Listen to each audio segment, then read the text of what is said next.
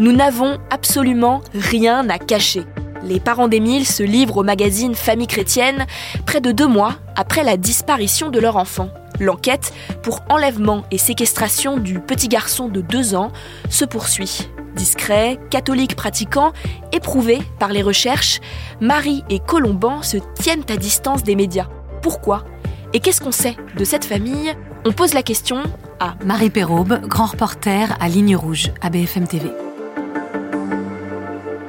Ils vivent dans une petite commune à côté de Marseille qui s'appelle la Bouilladis une petite commune de plusieurs milliers d'habitants qui est euh, assez chaleureuse, euh, où ils vivent depuis maintenant très longtemps. Les grands-parents aussi y vivent. Et donc c'est vraiment toute la famille qui est euh, sur cette commune. On sait que c'est une famille extrêmement pieuse, hein, qui est très imprégnée par la foi catholique et qui vit selon les principes traditionnels. C'est une famille nombreuse.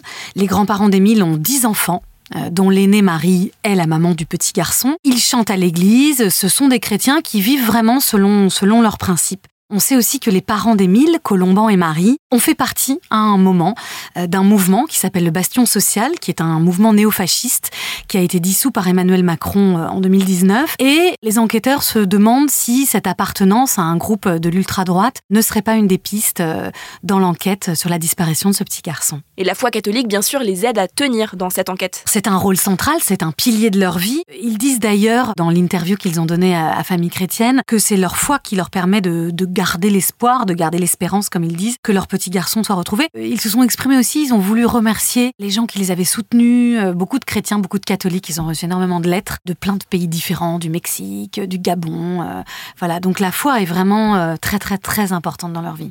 Et pourquoi est-ce que la famille dénonce un harcèlement médiatique euh, à son encontre? Il faut imaginer hein, euh, la sollicitation extraordinaire euh, quand on est comme ça la victime d'un fait divers. Ce sont des, dizaines, des cinquantaines de, journalistes qui vous sollicitent, qui vous appellent, qui frappent à votre porte. Donc date déjà ça, c'est la, première des choses. C'est extrêmement douloureux. Il y a une, vraiment une très très forte pression. Et puis plusieurs journalistes au départ ont, ont, commis quelques petites erreurs qui ont l'air de rien comme ça, mais qui donnent un climat. par exemple, les parents d'Émile parle d'une réunion de famille que certains journalistes ont, ont décrit, euh, euh, qui avait lieu le jour où le petit garçon a disparu. En fait, ça n'était pas du tout une réunion de famille, c'est simplement euh, les frères et sœurs de la maman d'Émile qui vivent encore avec leurs parents, puisque c'est une famille très nombreuse, et c'était une soirée en famille. Mais ça n'était pas une réunion de famille. Ce qui peut donner l'impression qu'il y a un complot, qu'il y avait quelque chose de sordide qui était en cours. Et c'est ce qui explique aussi qu'ils aient voulu être silencieux au départ. Ça, ça les a beaucoup, beaucoup heurtés et leur silence qui a aussi entraîné et alimenté un certain fantasme.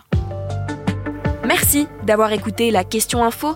Tous les jours, une nouvelle question et de nouvelles réponses. Vous pouvez retrouver tous les épisodes sur bfmtv.com et sur toutes les plateformes d'écoute. À bientôt.